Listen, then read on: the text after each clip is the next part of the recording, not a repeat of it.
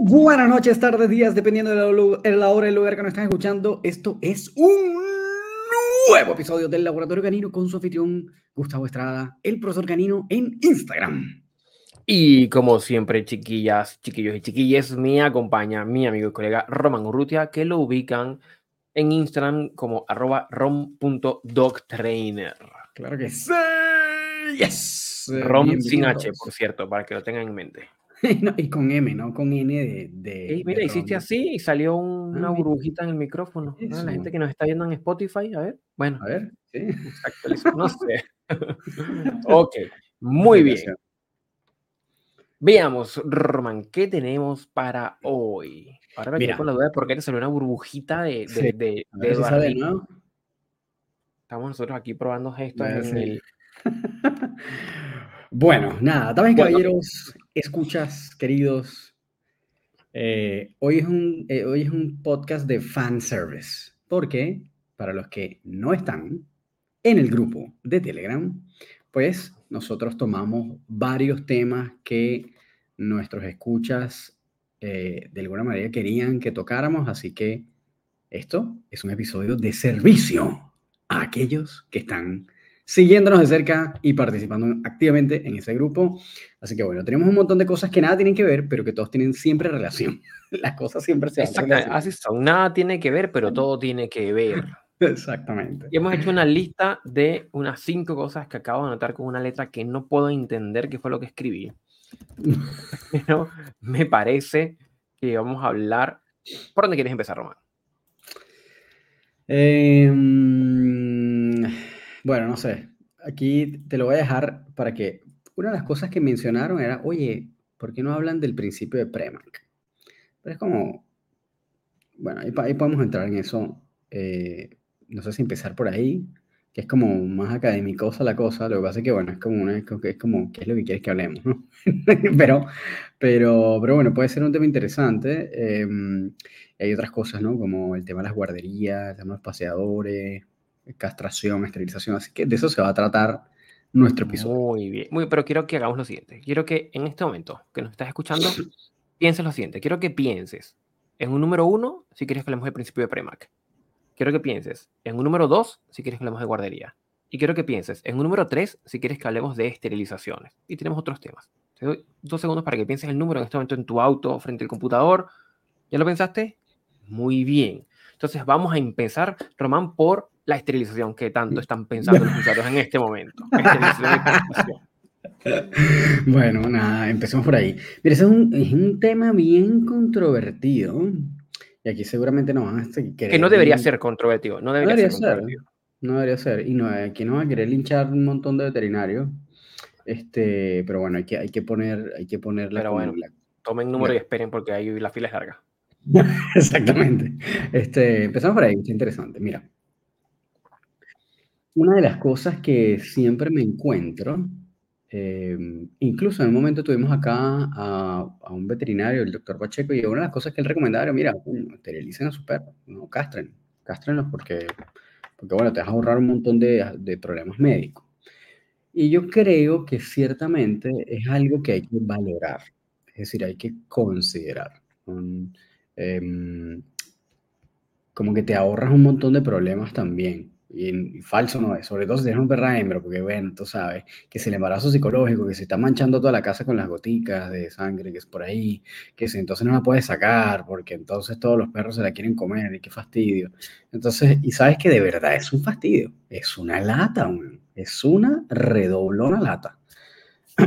y bueno, además de todas las cosas que te ahorras médicas después, que sí es verdad, no, es que no, no es que no sea cierto.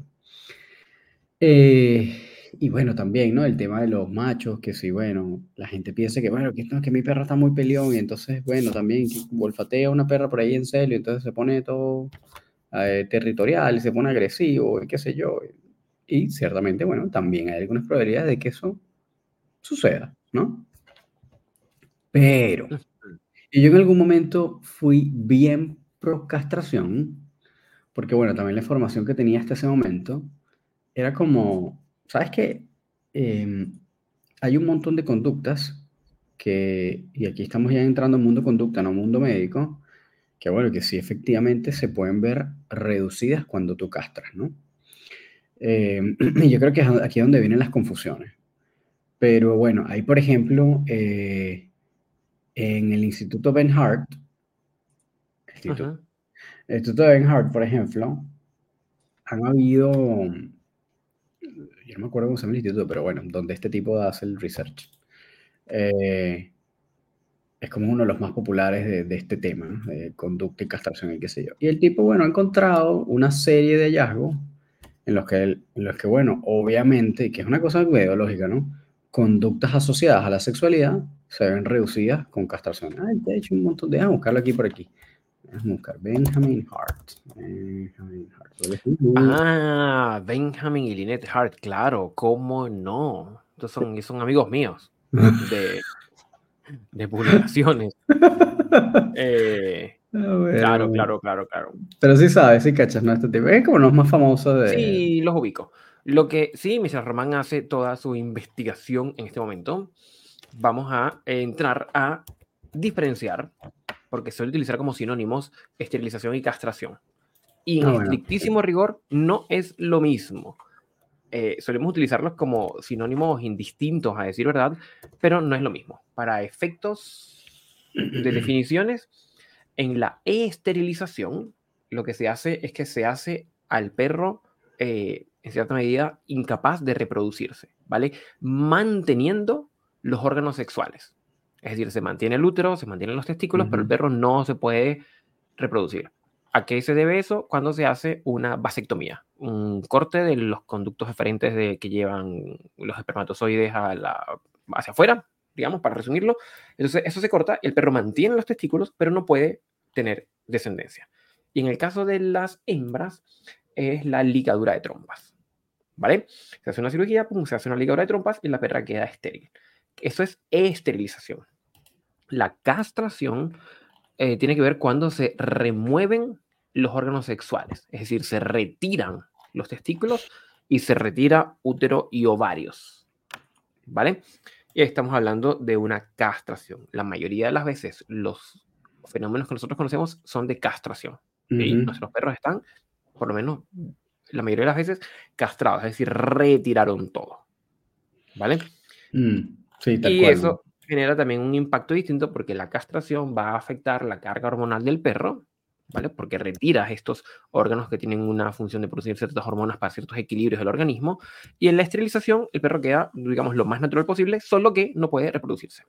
El problema está, y aquí es donde vienen como ciertos temas que pueden empezar a ser polémicos, porque son súper polémicos. Simple, este tema, este tema de entrar aquí ya es polémico per se.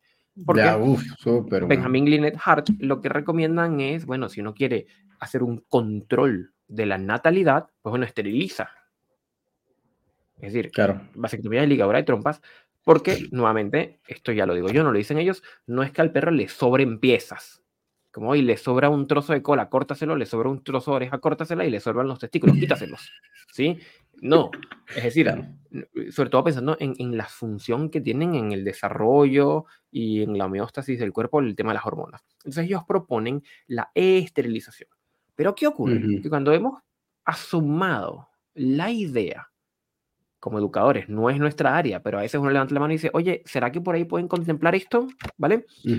Eh, se señalan que son procedimientos muy costosos, que tienen que ver con especializaciones que no todos los veterinarios manejan, que Latinoamérica es un monte lleno de indios y nunca haber cultura para hacer las cosas bien, que me parece el pensamiento más tercermundista y patético del universo. la excusa no puede ser, estamos en Latinoamérica, entonces no puede ser así. Nada que ver. Nada que ver. De hecho, tú acabas de entrar en un programa de alguien que le dijeron en Latinoamérica no se puede hacer esto. Y ella dijo, yo lo voy a hacer. Y son punta de lanza lo que están haciendo.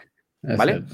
Pero, pero ojo, igual, igual sí hay que acotar que eh, de todas maneras es poco, o sea, lo más popular en Latinoamérica, como o, o, la tendencia, no estoy diciendo que no, que no se pueda ni, que, ni nada por el estilo, pero lo que sí es que en la, la, media lo que se hace es más castración que otra cosa, ¿no? Como que... Sí, no, muchísimo, muchísimo más, porque son procedimientos, la, esterilización es un procedimiento más complejo, requiere más formación, creo que no se estudia necesariamente en las carreras veterinarias de base, sino que se estudia la mm. castración.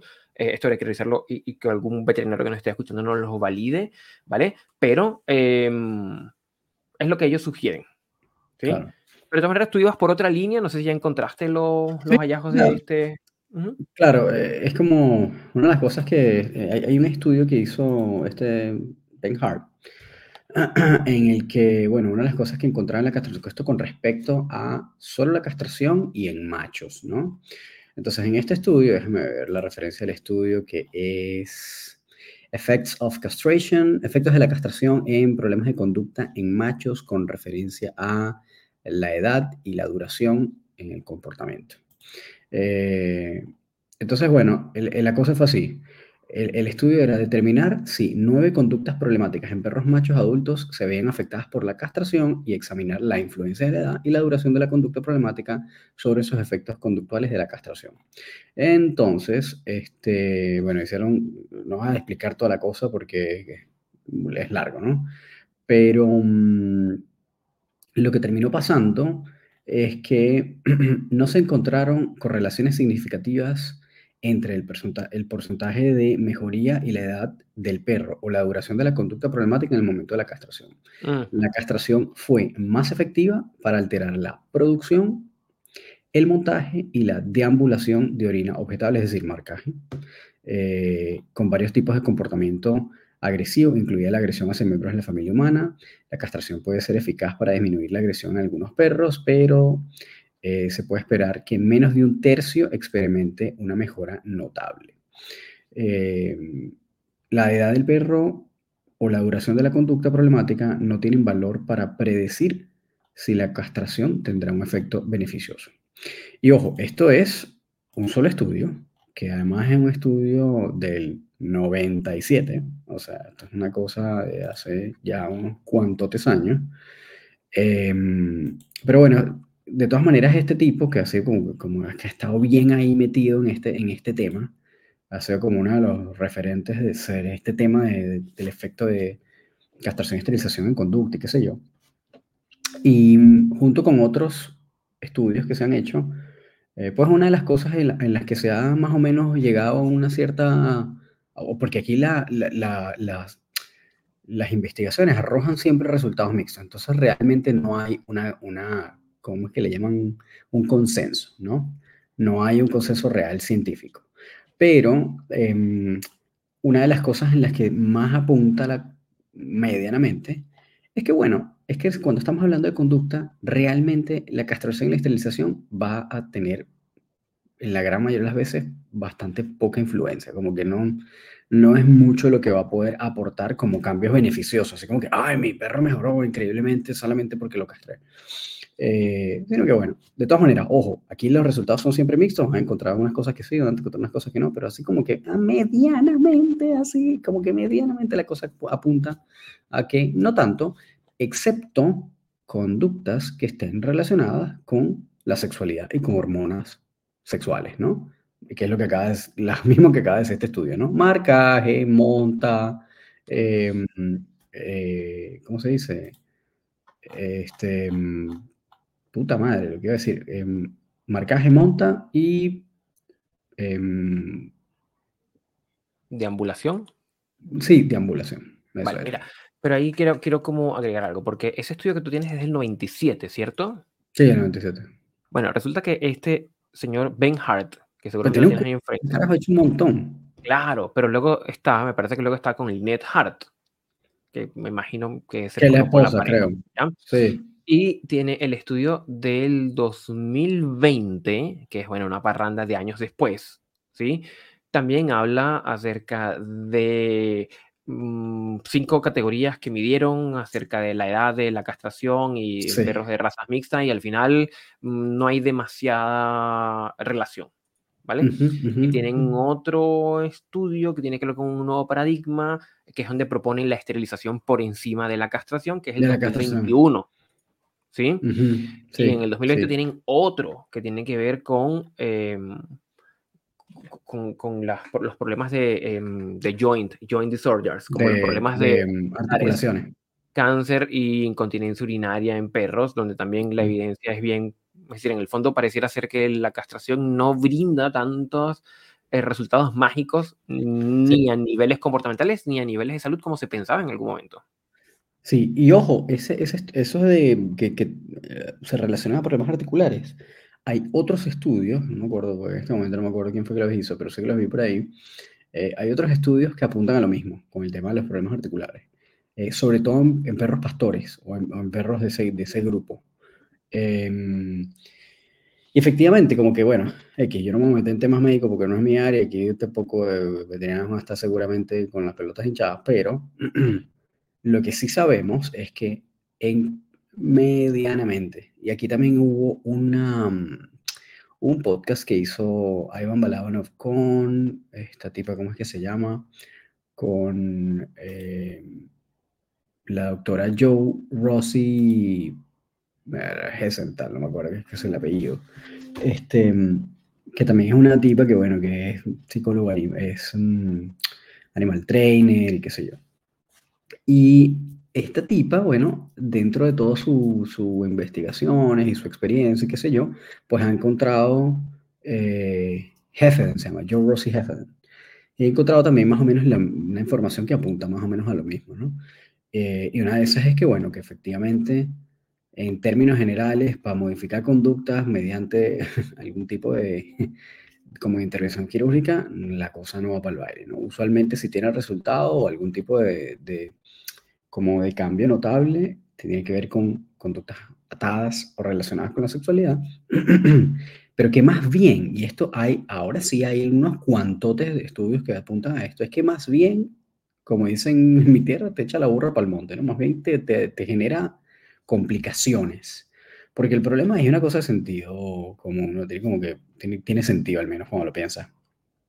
Tú, por ejemplo, tienes un perro que es miedoso este, o tienes una perra también que es miedosa, eh, y tú le restas la testosterona, pues obviamente tiene sentido que la hormona que usualmente uno de los efectos es que te pone de alguna manera a, compensar eso, pues ya no está. Entonces obviamente eh, tiene todo el sentido del mundo que si tú retiras, y esto es una de las cosas que está así como se ha visto mayor hallazgos, es que en perras hembras quitas la testosterona y se ponen agresivas. Entonces, bueno, pero ¿cómo haces si le estás quitando la testosterona? Bueno, claro, porque estás aumentando el miedo técnicamente, o sea, o la, la manera de compensar químicamente eso, porque le estás restando la testosterona, ¿no? Em, y también, bueno, hay un montón de cosas de, que, que, aquí es donde yo creo que está uno de los grandes problemas, sobre todo en Latinoamérica, es la tendencia a querer castrar tempranamente. Y esto, a esto sí me parece un problema. A mí sí me parece un problema eso, porque, bueno, que bueno, porque esos perritos todavía están en un proceso de desarrollo, ¿no? Hay un montón de temas de desarrollo óseo y de órganos, etcétera, y de justamente también de eh, influencia de hormonas para el desarrollo precisamente de ese perro que no va a estar.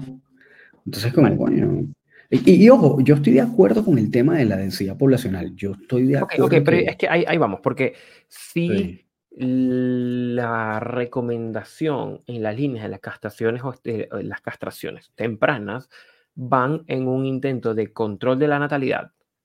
Sí, no, yo estoy de acuerdo con eso. Si uno mm, se opone a la castración temprana, ¿qué alternativas hay a la, al control de natalidad? Es que, mira, porque yo lo que creo que también ha pasado es como, es como una generalización burda, ¿sabes? Porque te dices, bueno, castrar, castrar, castrar, diestra y siniestra.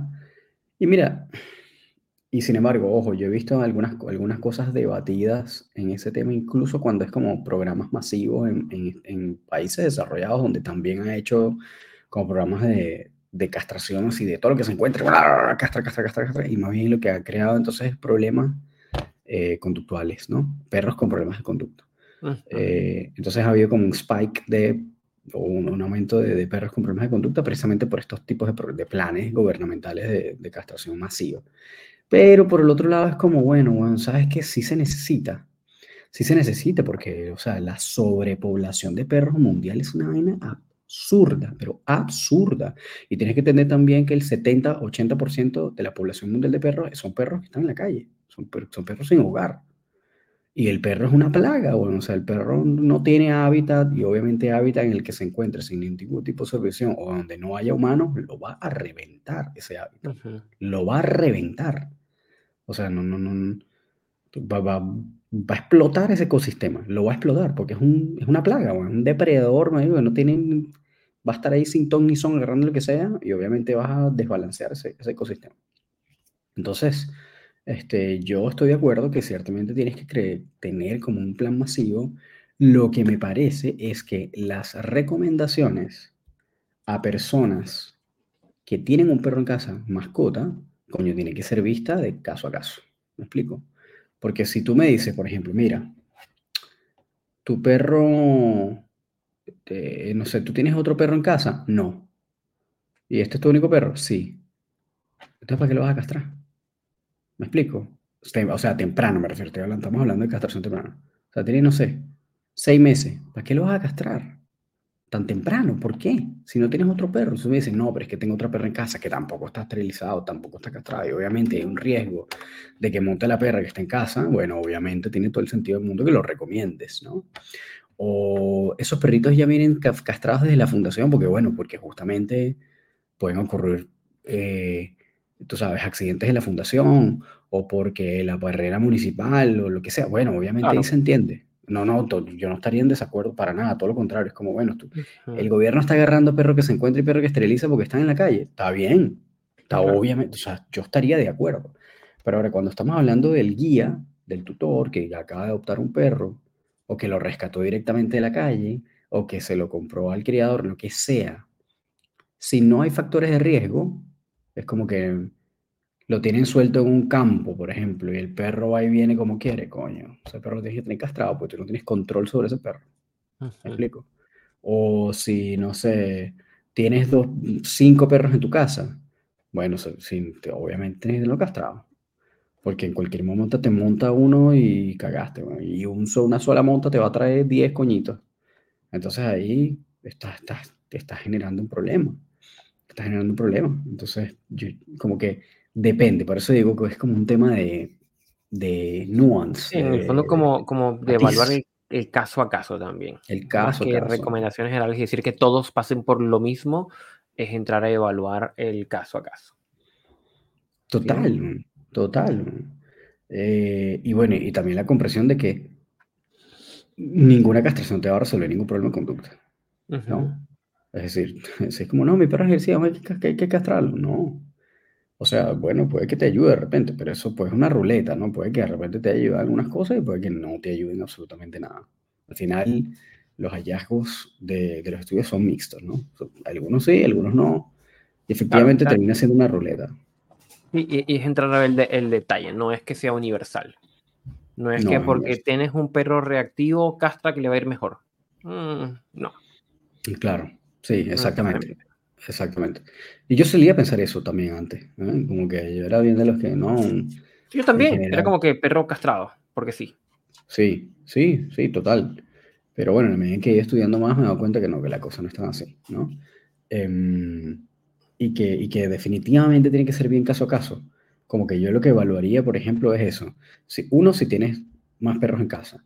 Dos, si vives en ciudad o en campo. Tres, si en cualquiera de las dos ese perro tiene acceso a estar libre, sin supervisión y sin control de ningún tipo, ¿no? Eh, y bueno, ya con esas tres tú decides, ¿no? Eh, de todas maneras, como que a las conclusiones que llegó esta tipa, esta Joe Rossi Heffernan, más o menos como a grosso modo tratando de, converger toda la información, es que bueno, que un promedio de eh, hembras de, o sea, como que la recomendación era esterilizar o castrar eh, en el caso de hembras a partir de los dos años y en machos a partir de los cinco. Imagínate tú. Imagina, claro. A partir de los cinco, como para que pudieran tener todo el mayor desarrollo posible, como que tener lo mejor de los dos mundos, pues como la mayor cantidad de beneficios de tener todas esas hormonas y, también de, bueno, de cortarlo para prevenir cáncer y qué sé yo. Claro, pero sería como que al día de hoy eh, a los tutores pensando qué información se pueden llevar de, uno, analizar el caso por caso y estar muy atento porque esto sigue como, como, una como esta noticia que está en desarrollo y seguiremos informando. Es decir, estudios del 2000, del 2000, del 2020, perdón, del 2020, del 2021 y siguen saliendo. Es decir, seguramente este año o el año que viene sale una información que puede dar un golpe de timor a la, concepción que se tiene de esto. Claro, sí, sí, total. Es como estar bien, bien atento y yo creo que sí, de entrada, como colocar una pequeña banderita roja en aquel que te dice que la castración es la solución. Porque ya sabemos que no es la solución. No, no. Para ningún tipo. Es más, yo tuve, a ver, ojo, ojo, de estas cosas que a veces uno se cae de espalda y se levanta y se vuelve a caer dos veces. Eh, de un cachorrito, eh, ocho meses, cachorrito, ocho meses, con un franco eh, trastorno de ansiedad por separación. Todos los signos clínicos de ansiedad por separación no era FOMO, no era, era ansiedad por separación. ¿Vale? Y la primerísima recomendación del etólogo que lo atendió fue castrar. Porque la castración le ayuda con los temas de ansiedad por separación. Y evidentemente los tutores fueron y no, no hizo nada, en ninguna dirección. No, obviamente. Y es como, wow, fue castrado por algo que no había correlación alguna. Sí, eso es lo que estaba pensando, como que tampoco sé. no, es que no, había, no había correlación. Yo entiendo que tú puedas pensar que hay una correlación de la testosterona con la agresión y por lo tanto si hay agresión quieres bajar testosterona. Puedo entender la correlación, eh, pero, como, estas asociaciones, como estas asociaciones como que son como ciertas asociaciones lógicas, pero que luego, que luego los estudios nos dicen que no siempre es así. Sabemos que no todo perro agresivo con la castración se va a mejorar, ¿vale?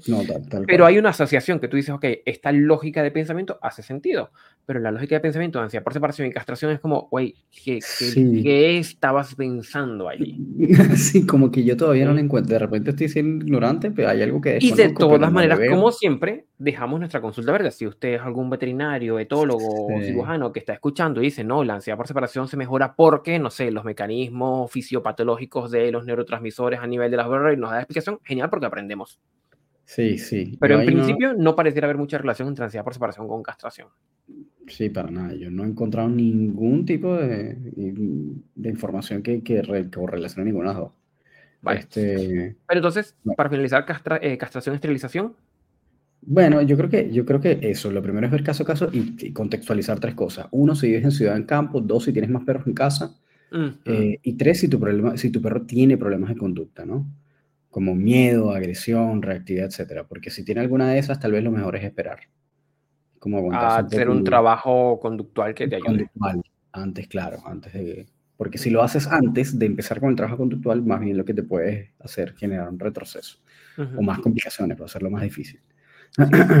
eso, eso es lo que yo diría. Y lo, ok, a ver, ¿y lo otro? Porque, sí, porque esto lo vamos a relacionar con otro punto que nos habían pedido. Ah, bueno, venga, buenísimo. Porque una de las otras cosas es que, bueno, también una de las complicaciones es que si tú dices, bueno, es que, no sé, hay momentos en los cuales yo no tengo control. Por ejemplo, cuando llevo a mi perro a la guardería. Y entonces dices ahí, ajá, tienes tu perro sin castrar. Hoy hablando de guarderías, Román Urrutia, espera un momento, voy a buscar una ficha de una entrevista que tuve de guardería. Ok, búscala mientras tanto. Mientras yo, yo, te voy yo te voy haciendo el, core. Y es que, este, bueno, las cosas interesantes es que también tú dices, bueno, si yo tengo mi perra sin esterilizar o sin castrar, pero bueno, pero no tengo, tengo que llevarla a la guardería porque no tengo tiempo para, o trabajo mucho, y, bueno, o tiene ansiedad por separación, que también podría ser, ¿no? Y la tengo que llevar a una guardería. Ahí tenemos un nuevo, una nueva variable que complica el asunto porque tú dices, bueno, ok, ¿cómo llevo a mi perro a la guardería estando en celo, por ejemplo? Eh, que lo más probable es que te digan que no, ¿no? que no las puedes llevar mientras estés en celo. Eh, o aun cuando no lo esté, em, igual puede haber intentos de monta, ¿no? Obviamente no va a tener efecto, pero, este, pero bueno, entonces, ¿cómo, cómo congenias eso, no? Y entendiendo eso, te dices, bueno, pero es que no la puedo dejar de llevar porque es que no puedo, o sea, no, no la puedo eh, atender, no, no, no, no, no puedo estar ahí, tengo que trabajar, tengo que estar ir por la oficina y tengo que encontrar un lugar donde me la acepten independientemente de lo que sea. Pero ahí es donde, bueno, también viene como el escrúpulo de la guardería. Porque, bueno, si tú tienes o aceptas una perra sin esterilizar o sin castrar, que está en celo, no sé qué, no solo los problemas que te podría generar entre perros machos, por ejemplo, eh, agresiones, etcétera, sino bueno, que efectivamente la monten, ¿no? Y eso me lleva a que, bueno, es súper complejo eh, el tema de cómo funciona esa guardería. Porque lo que, al menos lo que hemos visto en nuestra experiencia es que la gran mayoría, bueno, suelta ese poco perro en un espacio grande que está muy bonito, ciertamente, está muy acondicionado, muy lindo, todo cool, pero bueno, lo que tiene ese poco perro suelto a lo loco y ahí no hay nadie. Ahí está el huevón que graba el videito de vez en cuando por las redes sociales y chao pescado, ¿no? Entonces, em, eso es una gran complicación porque, eh, bueno, porque cosas tan pequeñas como, bueno, digo pequeñas entre comillas, ¿no? Pero una cosa que tal vez que no es que se agarraron dos perros y uno mató al otro o lo que sé yo, sino que, bueno, montaron a una perra, ¿no? que no había que montar, que no tenía que montar nadie. Entonces, bueno, eso lleva una serie de implicaciones.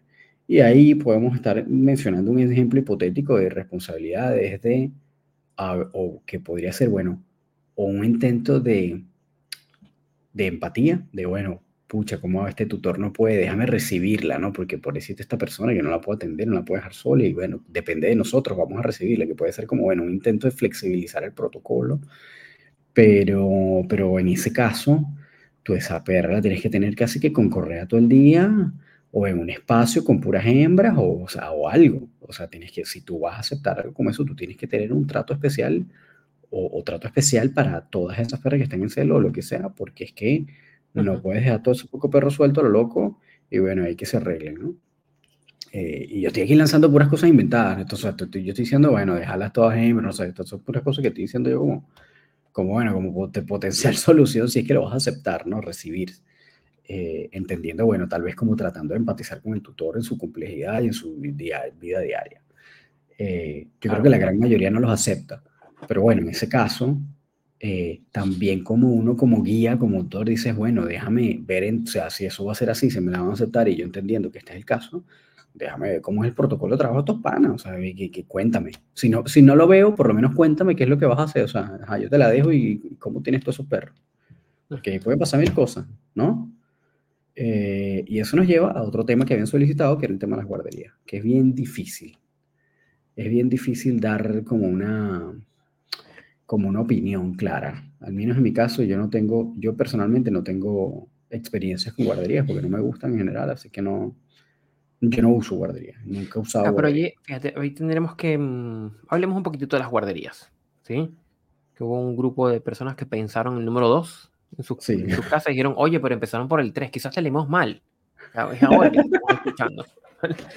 y, eh, porque por un lado, es que nuevamente, como todo tenemos la curva normal, ¿sí? Como una curva normal donde tenemos pocos con bajo rendimiento.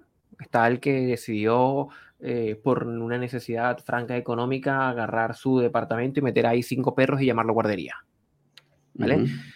Que bueno, si está hecho con conciencia, con cuidado, con ciertas restricciones, ok, pues también puede ser el inicio de un emprendimiento. Pero no, estamos hablando de la parte baja de la curva, el que lo hace a los golpes, ¿vale? Y tenemos el extremo superior de aquellas que son impecables, que lo hacen excelente, que tienen cámaras 24/7, que tú puedes entrar, puedes traquear a tu perro, tienes sensores de temperatura, es decir, una cosa de élite prácticamente, ¿vale? Y tenemos un número grande de guarderías intermedios. Entonces, nos estamos refiriendo a esa parte baja de la curva, ¿vale? Uh -huh. A esas guarderías donde de pronto no hay el cuidado suficiente, no hay la supervisión, no hay la contención, no hay la decir, como, yo creo que tiene que ver eso, como con la, con la involucración humana lo suficientemente activa como para moderar interacciones, para prevenir accidentes, ¿vale? El, el, cuento que tengo, esto es de una entrevista que hice la semana pasada, es de un perrito, un Westie, eh, que fue llevado a la guardería y le iba bien una guardería. Pero en algún momento llegó un perro nuevo a la guardería y ese perro mordió al Westie, ¿vale? Uh -huh. Con un daño um, intermedio. ¿sí? Eh, no fue una mordida demasiado intensa, pero tampoco fue que le mojó el pelo, sino le hizo daño y le puso a sangrar uh -huh. la oreja. ¿ya? Y después de eso, el paciente, digamos, ya con ciertos temas de incomodidad a la zona donde fue el trauma, que lo tuvieron que seguir llevando a la guardería, mordió a un humano también. Uh -huh. O sea, el perrito fue mordido y a su vez él en un segundo momento mordió, ¿vale? Uh -huh. Pero lo más curioso es que a la evaluación de la guardería no saben qué fue lo que pasó. Si tienen idea acerca del segundo episodio, porque estaban conversando con esta persona, pero el primer episodio es como, mm, ¿lo mordieron nomás? Entonces no se sabe los antecedentes, ni qué ocurrió antes, ni durante, ni después, ni simplemente el perrito lloriqueó, se asomaron, el perrito estaba herido. ¿Vale? Pero eso te habla de que no había una supervisión directa de humanos que tenían X cantidad de perros, ponte que no sean demasiadas, ponte que han sido 5, ¿vale? En un espacio, en una interacción sin supervisión. Eh, y sabemos que, bueno, es un espacio cerrado, un espacio relativamente, por lo general, pequeño, para los perros, para el tamaño de los perros, donde no siempre tienen mucha posibilidad de escape o de tomar distancia y en donde la, pueden haber ciertas discusiones o problemas donde pueden ocurrir agresiones. Y a su vez, esto empezó una cascada de eventos donde el perro consulta ahora porque es un perro reactivo. Y él no era así sus primeros ocho meses antes de haber estado en la guardería. ¿Ya? Entonces, donde vemos que hay ciertos temas que pueden estar gatillados por las malas experiencias. ¿sí? De una guardería que lamentablemente por un momento dado no tuvo la supervisión necesaria. Total. Entonces sí es importante, nuevamente, yo creo que con los perros, a veces todavía nos falta verlos más como hijos, como es el lado bueno de la humanización. ¿Sí? Es decir, si yo voy a dejar a mi hija en una guardería, muy probablemente no elija la opción de la que está metiendo cinco niños en su departamento que me atiende con un cigarro en la boca y que la casa pareciera que estuviera a pasar un torbellino por dentro. No la dejo allí, sino que mm. busco algo un poquitito mejor que de pronto se pueda ajustar al, al presupuesto que pueda cubrir en ese momento dado. Pero no busca como algo mejor, ¿por qué? Porque está la seguridad de tus hijos, que no se lo dejas a cualquiera. ¿sí? Mm. Con los perros todavía nos falta un poco más de humanización en ese sentido. Porque a veces es como, llévatelo nomás. ¿A dónde? ¿Hacer qué? ¿Cómo? Quién supervisa y no, llévatelo nomás. Mm. Está interesante eso, sin embargo, te voy a debatir, querido Gustavo. Venga, yo creo, yo creo que a veces pensamos más bien demasiado como los hijos, ¿no? Y que en ocasiones, es que como eso, yo creo que, es como eso, es difícil a veces discernir cuál es el lado bueno y cuál es el lado tal vez no tan bueno de la humanización. Porque una de las cosas que yo creo que la gente piensa que es bueno y que está bien, es que bueno, que esos perros estén libres, que estén corriendo y haciendo amiguitos, entre comillas, y jugando, ¿no? Entonces es como un perenne recreo. Están ahí como un kinder, pues, que los niños están jugando todo el día. Eh, pero la verdad es que con los perros no funciona así. Eh, e incluso, aun cuando hubiera... Eh, no sé, como supervisión, habrán perros que no les sea tan bueno estar todo el día expuestos a otros perros. Eh, incluso, o sea, habrá perros que les haga mejor tal vez estar en otro espacio que no es el que no es el patio ese gigantesco o la parcela gigante con los perros libres jugando, sino tal vez le va a ser mejor estar, bueno, en un espacio cerrado, eh, con espacios delimitados, tal vez incluso sin la presencia de otros perros, o tal vez uno o dos que son muy tranquilos, tienen una energía, eh, más o menos, nivel de energía más o menos igual, en donde ese perro pueda estar sin tantos estímulos sonoros, visuales, etc. Pero yo creo que es muy difícil encontrar guarderías que incluso, incluso hagan ese tipo de clasificación por tipo de perro y en espacios diferentes, y etcétera, etcétera. Entonces, como que bueno, los perros que tienen estas características las voy a poner aquí, los perros que tienen estas características las voy a poner acá, etcétera, etcétera, ¿no? Entonces, eh, yo creo que cuando la gente ve o piensa en una guardería, están todos corriendo, haciendo el recreo, no sé qué, y piensa, a ah, veces mi hijo está bien cuidado. Entonces, a veces no sé si la humanización realmente en ese caso es la, es la vía, mm, ¿no? Lo que haría es que agregaría más capas, como metería más elementos en la mezcla uno, esto de humanización en tanto pensar que tu hijo, tu hijo perro, perrijo, whatever, necesite como un mejor espacio o lo mejor que tú lo puedas dar dentro de tus posibilidades. Y un segundo escenario que también tiene que conocerlo con sus necesidades. Ya como parte, yo creo que implica conocerlo. ¿Sí? Es decir, es como, igual que los hijos, si tú tienes un hijo que ya demostró que entró en la adolescencia, que tiene un perfil muy introvertido, que habla con pocos, que baja la mirada, que esquiva, es como, bueno, hijo, ven, te inscribí a esta clase de salsa aquí para que bailes frente a 20 personas. Por hijo le dan un infarto probablemente. ¿Ya? Mm. Versus lo metí a un club de lectura, le enseñé, lo metí a un club de ajedrez, qué sé yo, sí, empezó a practicar un eSport, ¿vale? Que puede ser otras cosas.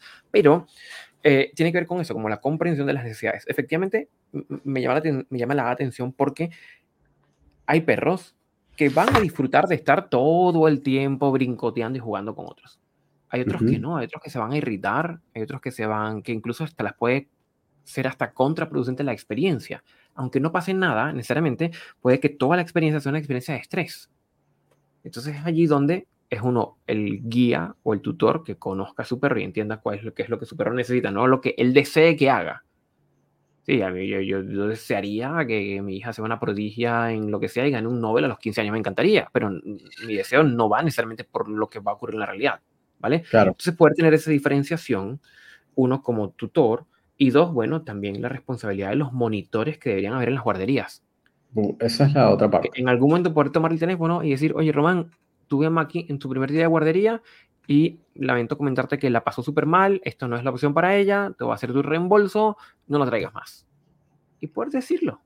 Eh, está, si es que la evaluación te lleva a eso. Está difícil que eso pase, yo creo.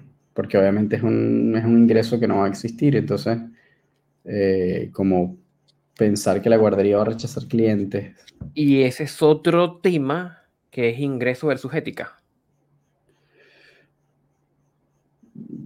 Bueno, temas sueño. Donde, que sabemos, que donde sabemos que también hay un, hay un grupo de personas que pueden decir, venga, cualquier problema que tenga tu perro, yo lo trabajo. Con lo mismo, no sé, soy, soy, especialista en obediencia canina, digamos, y todo lo trabajo con obediencia. Y recibo de todo. Y por lo tanto, no hago la suficiente derivación. Que hay que tener, yo creo que la interesa para poder hacer esas derivaciones. Yo tengo en mi WhatsApp, tengo tres, cuando pones la pleca, el slash, no sé cómo se llama eso, la barrita inclinada de mensajes automáticos, tengo por lo menos tres referencias. Tengo a Román, tengo a Oriana y tengo a un etólogo al que yo le refiero casos. Y es mm. cuando el levantamiento de la información, mira, pero es que, ¿sabes que Yo ahí no te puedo ayudar porque no es mi área, no es lo que yo conozco, pum, te recomiendo que converses con este otro profesional. Mm. Y si es, entre comillas, un cliente que no entró, y es un monto de dinero que no entró, pero ¿para qué va a entrar si igual lo voy a hacer mal? Sí, es, no, sé, no sé si cumplen las condiciones para ser llamado estafa, pero, pero por lo menos un mal servicio. Entonces, en algún momento, quizás los monitores pueden decir, mira, por favor, llévate a Maki porque no le está pasando bien y no pasa nada. Sí. Yo creo que, yo, bueno, ahí una vez tuvimos a, cuando tuvimos a Fernando, me acuerdo, de, de Woof Academy, Fernando Correa, saludos Fernando, si me estás escuchando. Eh, él mencionó también que en algún momento él, él como que incursionó en, en, una especie de negocio o como tratar de, diversificar su negocio que partió siendo adiestramiento y después era como que, bueno, pero vamos a meter hotel, pero vamos a meter no sé qué, y, y tener como un servicio más integral en donde podamos cubrir varios frentes y qué sé yo. Y bueno, y terminó dándose cuenta que estaba haciendo al final de gerente de un negocio que tenía que pensar mil y resolver mil y un problema y que lo menos que estaba haciendo era adiestramiento, ¿no? que era lo que a él le gustaba y le motivaba. y que uno de los hallazgos que encontró en esa experiencia, en esa anécdota, era que, que bueno, que, que, lamentablemente hay una triste realidad que es que como estás hablando de guardería, para poder algún, tener algún tipo de dividendo necesitas volumen es un negocio de volumen, entonces necesitas tener muchos perros para que realmente la cosa sea rentable. Eh, y, por supuesto, es, em, es difícil, yo creo, porque para que eso, ese modelo funcione, entendiendo que necesitas volumen y quieres hacerlo de forma ética, bueno, vas a necesitar, es que tienes que, o tú vas a hacer pues, como salidas o, momentos de socialización para tú no tener que aumentar costos, me refiero de operativos como contratando monitores, etcétera, para que justamente arbitren las interacciones de esos perros, eh, eh, o incluso que probablemente vas a necesitar por lo menos un entrenador o un administrador o un, un o alguien que pueda clasificarlo. Entonces, como que todo ese backend vas, vas a tener o lo haces por parte, es como, bueno, primero sale un determinado número, lo guardo a esto, saco a lo otro y, así voy, ¿no? O tengo a todos afuera y voy a tener que contratar muchos monitores para que estén al mismo tiempo. Entonces, bueno, eh, como que siento que es, que, es difícil. También es un negocio difícil de, de, de, de, ejecutar bien, como que yo tampoco tengo la respuesta, no tengo experiencia en eso, no tengo ni idea de cómo se maneja, pero siento que es como que también es difícil hacerlo bien eh, sin que, siendo rentable, me explico, como que está peludo. Entonces, entonces, bueno, tengo ese tema, ¿no? Em, pero yo creo que, o sea, como que para mí lo más importante, o sea, si yo busco una guardería, lo primero que voy buscar es que tenga monitores. Si yo ese poco petado, ese poco perro loco suelto por ahí haciendo todo lo loco y no hay nadie supervisando, no, no lo llevaría. Es como lo primero que yo tengo que encontrar es que hay una persona que no es que esté viendo a los perros jugar, no es que está ahí divirtiéndose y grabando videos, no, no, no. Es que está metido interviniendo en las interacciones, interviniendo, o sea, metiendo, cortando las interacciones cuando las tiene que cortar, cuando siente que, que se puede prender un problema. O algo, es lo que, lo que por ejemplo, eh, es por ejemplo lo que, lo que vemos en, en algunos puppy play que en algunos Puppy Play ponen cinco cachorritos y hay un monitor activo. Cuando están bien hechos, hay un monitor activo cada cinco perros que está separando si la interacción es muy intensa, llevándose uno al tiempo fuera, premiando al otro porque hizo algo bueno y está en un rol súper activo, garantizando que esas interacciones sean de la mejor manera posible para hacer una socialización correcta. Eso se transfiere a las guarderías también, en el concepto de guardería de, tener a alguien que esté siendo como, monitor. Entonces allí yo creo que, que, uno tiene que mirar, si uno quiere montar una, guardería, una guardería, ¿qué hacen los puppy plays? Y vamos, ¿qué hacen puppy? Ah, mira, y tengo, a veces, no, no digo a veces, ¿no? Porque cuando están los, cuando están los tutores es a veces más personas que perros alrededor de un, de un playpen. ¿Vale? Pero con, una, con una, un rol de supervisión activa, mm. no un rol de supervisión pasiva, porque igual puedo tener un monitor que está viendo Robocop el remake en Netflix y, no está ni ahí con los perros y cuando cuando voltea cuando escucha un grito, pero como ya pasó no pesca mucho. Eso no es un monitor. Sí, total, total. Y además que para que ese, ese monitoreo tenga efectividad, eh, yo creo que Carlos seguramente nos podría dar un insight de esto, porque él hace mucha socialización. Es como, es una cosa como de intervenir antes de que pase la cosa, porque, por ejemplo, esto que tú acabas de comentar, bueno, no, pero es que tenía este tipo, estos tipos ni se enteraron cuando sucedió el accidente. Y hay veces que nosotros nos ha pasado que de repente tenemos perros y estando ahí, estando en el mismo lugar, volteaste, le estabas diciendo a alguien algo a tu compañero o a algún cliente y de repente, y, se, y estuvo, estando ahí, se prendió un, un evento agresivo y, y, ni siquiera te dio chance ni de responder ni de ir a atender porque ya pasó demasiado rápido. Y esas cosas suceden demasiado rápido. Pero si sucedió es porque hubo señales previas. Entonces tiene que haber estado alguien ahí leyendo la cosa activamente para interrumpir antes, de forma preventiva, porque la idea es que nunca pase, nunca pase, ni siquiera una escaramuza. Entonces para eso necesitas un rol de verdad que está ahí arbitrando todas las interacciones y no es tan fácil. Y eso seguramente no va a salir barato porque esa persona tiene que tener experiencia haciendo eso seguramente tiene que tener formación y no va a cobrar tampoco tan barato. Entonces, bueno, ahí es el tema de los costos, ¿no? No, no está fácil. Pero bueno, ese sería mi primer criterio y probablemente el único. No sé si, bueno, no sé si es el único. yo, yo, a ver, yo por un tema de. Yo consideraría ese criterio, el que tú planteas, de monitores activos, y, pero por un sesgo mío de acceso tecnológico, ahí me encantaría poder tener una videocámara de, de poder ver las interacciones. Coño, eso está bueno. Diga, mira, y tú te descargas esta aplicación, colocas este IP, pones este código y tienes acceso a esta cámara que está aquí en la esquina que ve el patio. Transmitiendo X 24-7, no sé. Por el tema de que, de que quien. Hay una frase que decía mi mamá: decía, el que no la debe, no la teme. Exactamente. ¿Sí? En el sentido de que si no tienes nada que ocultar, pues bueno, ¿qué importa que haya una cámara proyectando 24 horas lo que estás haciendo con los perros?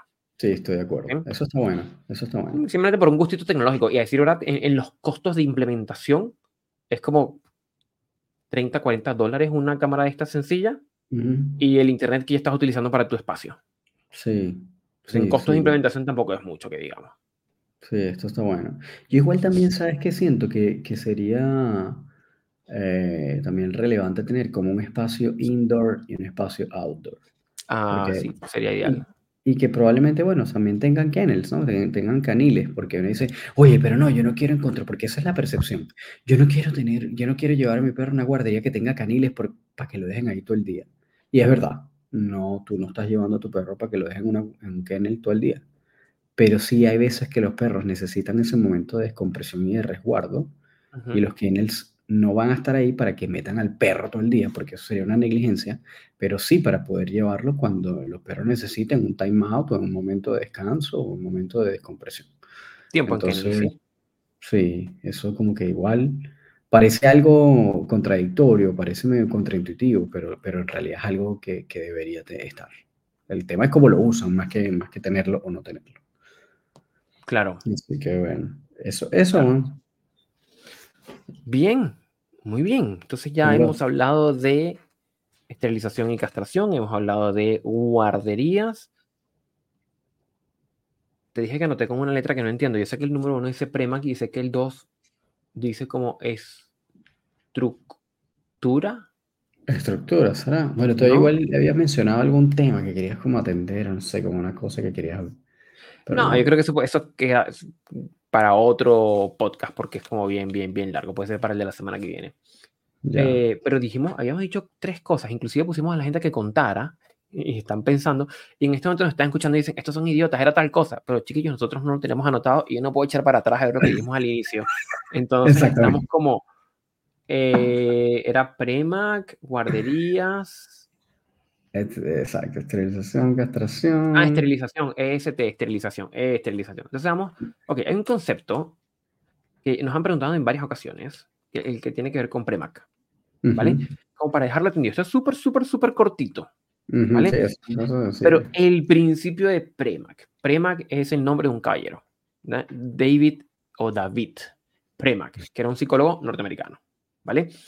Y él plantea, en estrictísimo rigor, esto se llama principio de probabilidad diferencial. ¿Qué significa ese palabrerío? A nosotros nos gusta, lo que lo vemos pasada, explicarlo en términos simples, layman terms para que se pueda entender y no decirles que es, es el principio de probabilidad diferencial del condicionamiento operante en el cual los estímulos se vinculan. No, eso, no. Esa, esas masturbaciones intelectivas no nos, no, nos, no nos hacen llegar con facilidad.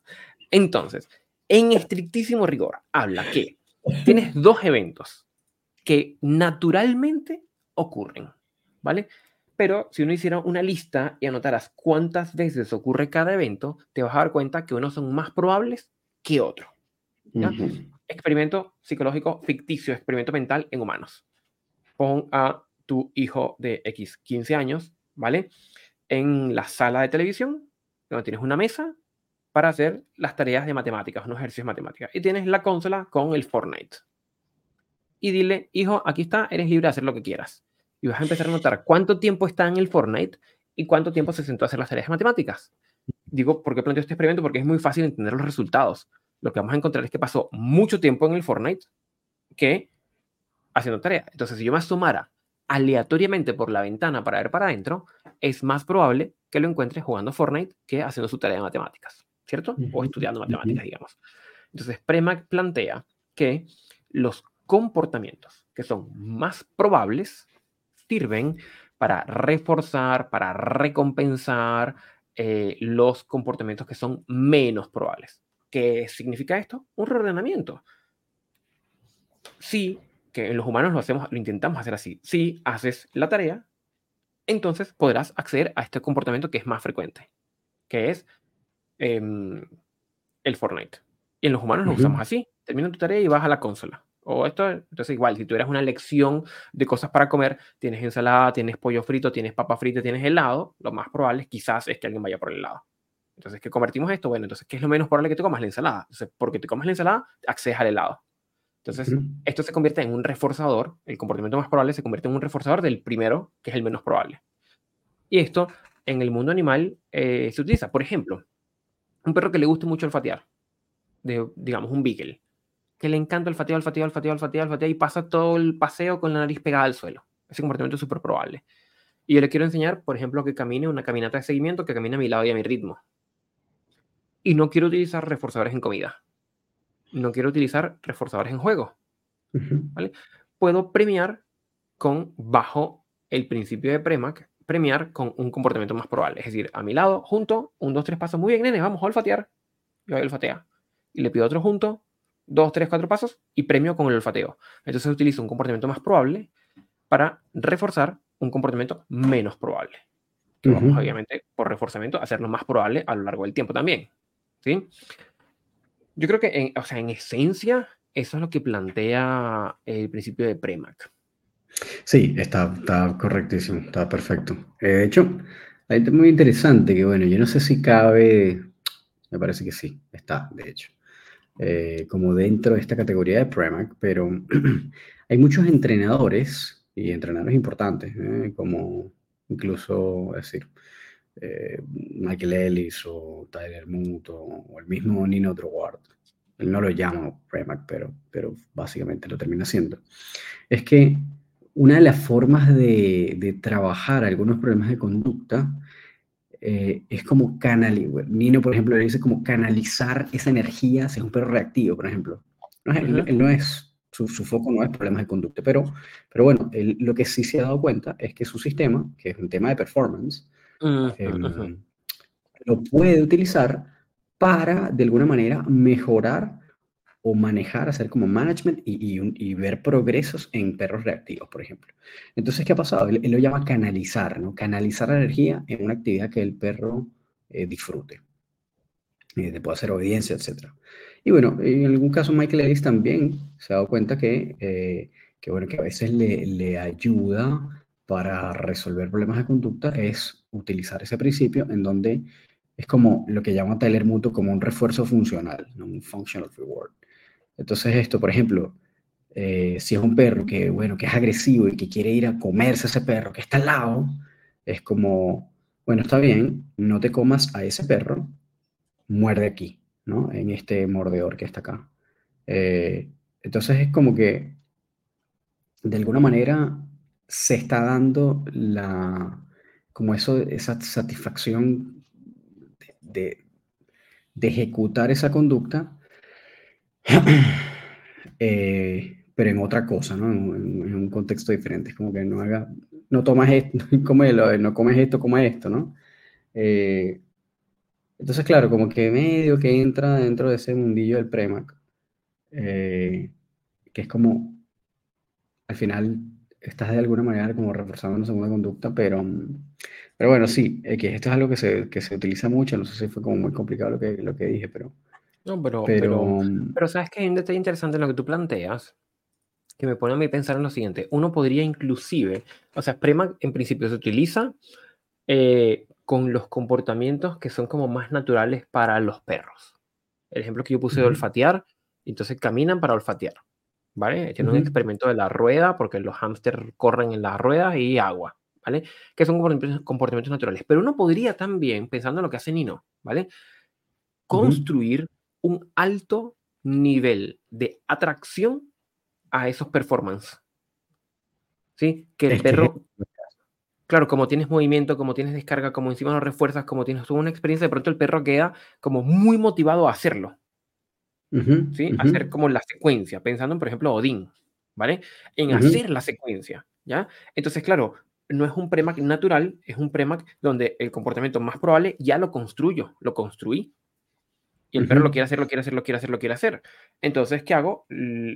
Eso sirve de reforzador de otro comportamiento. Perro activo, voy caminando, camino, camino, pasa, no ladra, pensando en reforzamiento diferencial. Entonces tu premio es pum, pum, pum. 10 segundos de obediencia explosiva. Y seguimos. es, que, es que eso es, es exactamente, lo que estás diciendo es exactamente eso es lo que hace. Perfecto, es eh, una suerte como de, como de premac, mm, mm, como instrumentalizado. ¿Sí? Está, está, buenísimo, pero lo encuentro súper interesante. Sí, y de hecho como que una, bueno, él, lo resume en una frase que es como eh, utilizar los atributos y talentos e instintos naturales del perro. Entonces es como que, bueno, si tu perro, por ejemplo, tiene un instinto de caza natural, que es lo más probable, ¿no? Eh, y por ejemplo, tú dices, no, pero es que quiere cazar palomas, es como, déjalo, déjalo. como que él te dice, no, no, no, no castigues eso, no inhibas eso, no sé qué. Lo que vamos a hacer es que en vez de cazar la paloma, que va a cazar esta pelota. ¿Ok? Entonces es como es el mismo instinto, es el, el, mismo drive, es la misma cosa, solo que lo voy a canalizar hacia otra cosa. Pero el instinto va a seguir estando ahí. Yo no lo voy a inhibir, yo no lo voy a castigar, no lo voy a tocar, no lo voy a, no lo voy a manipular de ninguna forma. Lo que voy a hacer es como canalizar eso a otro, a otro elemento. Em, entonces, de alguna manera es que estás como, estás como satisfaciendo ese, esa necesidad o esa, o esa conducta que es más probable, pero en, como en otra. Eh, entonces sí, yo creo que hay un mundazo interesante de, del trabajo con Premac y yo creo que muchísimos que lo usan N, pero no se habla tanto de eso, ¿no? No, no es tan... No sé si se habla tanto de eso, yo no he visto que, que se hable tanto de eso, pero hay, pero, pero hay un montón, un montón de gente que usa Premac, ¿no? Sí, de pronto no es que se hable de eso, pero claro, la, la, evolución natural y la experiencia de campo te lleva a encontrar que hay otras formas de reforzar en función de lo que te gusta más. Sí, sí, exacto. Este, incluso como, yo, yo creo que sirve mucho, ¿no? Por ejemplo, para perros que definitivamente, como por ejemplo, no toman premio, no, no, no les gusta, no, no, o no comen porque están muy asustados, o porque el entorno es demasiado eh, hostil, o, para ellos es muy difícil manejar. Yo creo que el premio es una solución buenísima. Lo difícil es encontrar, o sea, lo difícil entre comillas, ¿no?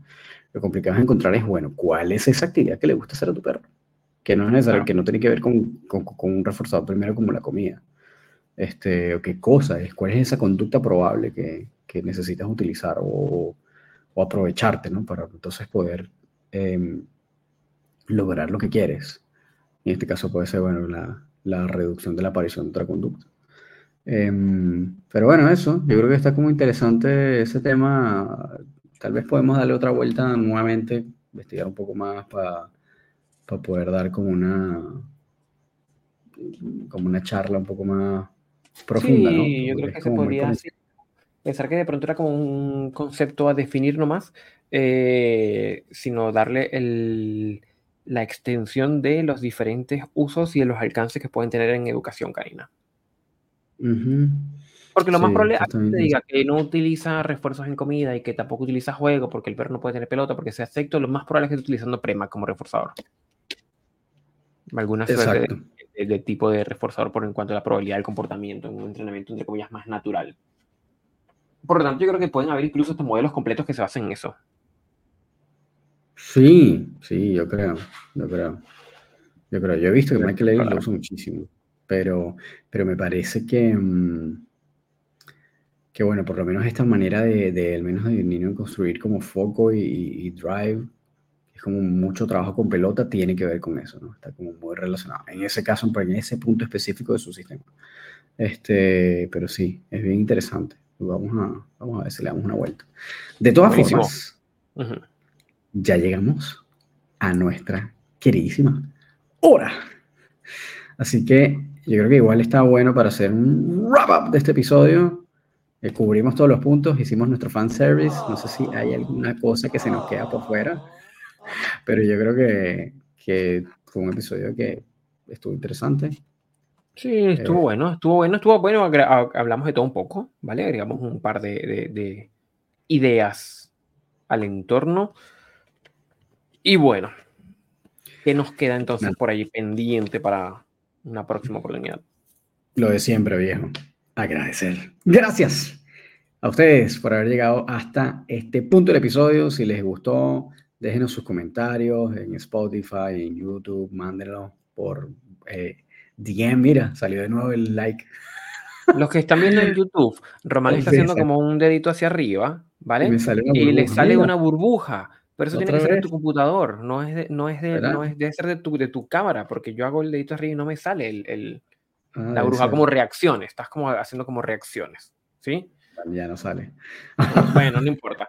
Eh, eh, algo que quería agregar antes que tú continúes. Eh, nosotros en algún momento en el episodio, uno de los episodios de final de temporada, dijimos algo así como si llegaron hasta aquí, déjenos sus comentarios y se lo agradecemos.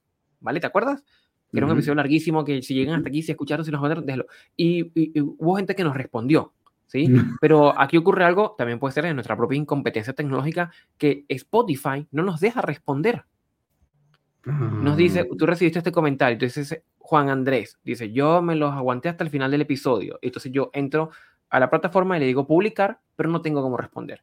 Pero créanme que los hemos leído todos.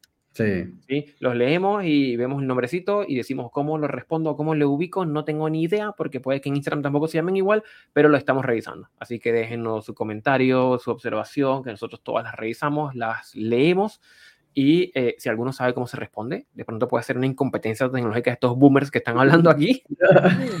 si alguien sabe cómo se responde, nos avisa y, y, y, los vamos a responder todos. Maravilloso, totalmente de acuerdo. Y de nuevo, gracias chicos, gracias por haber llegado hasta acá.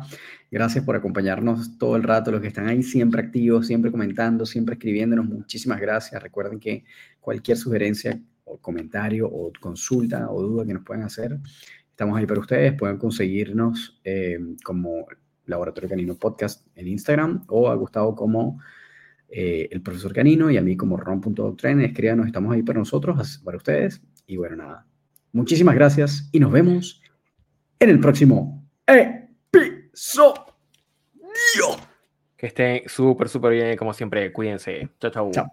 Feliz noche.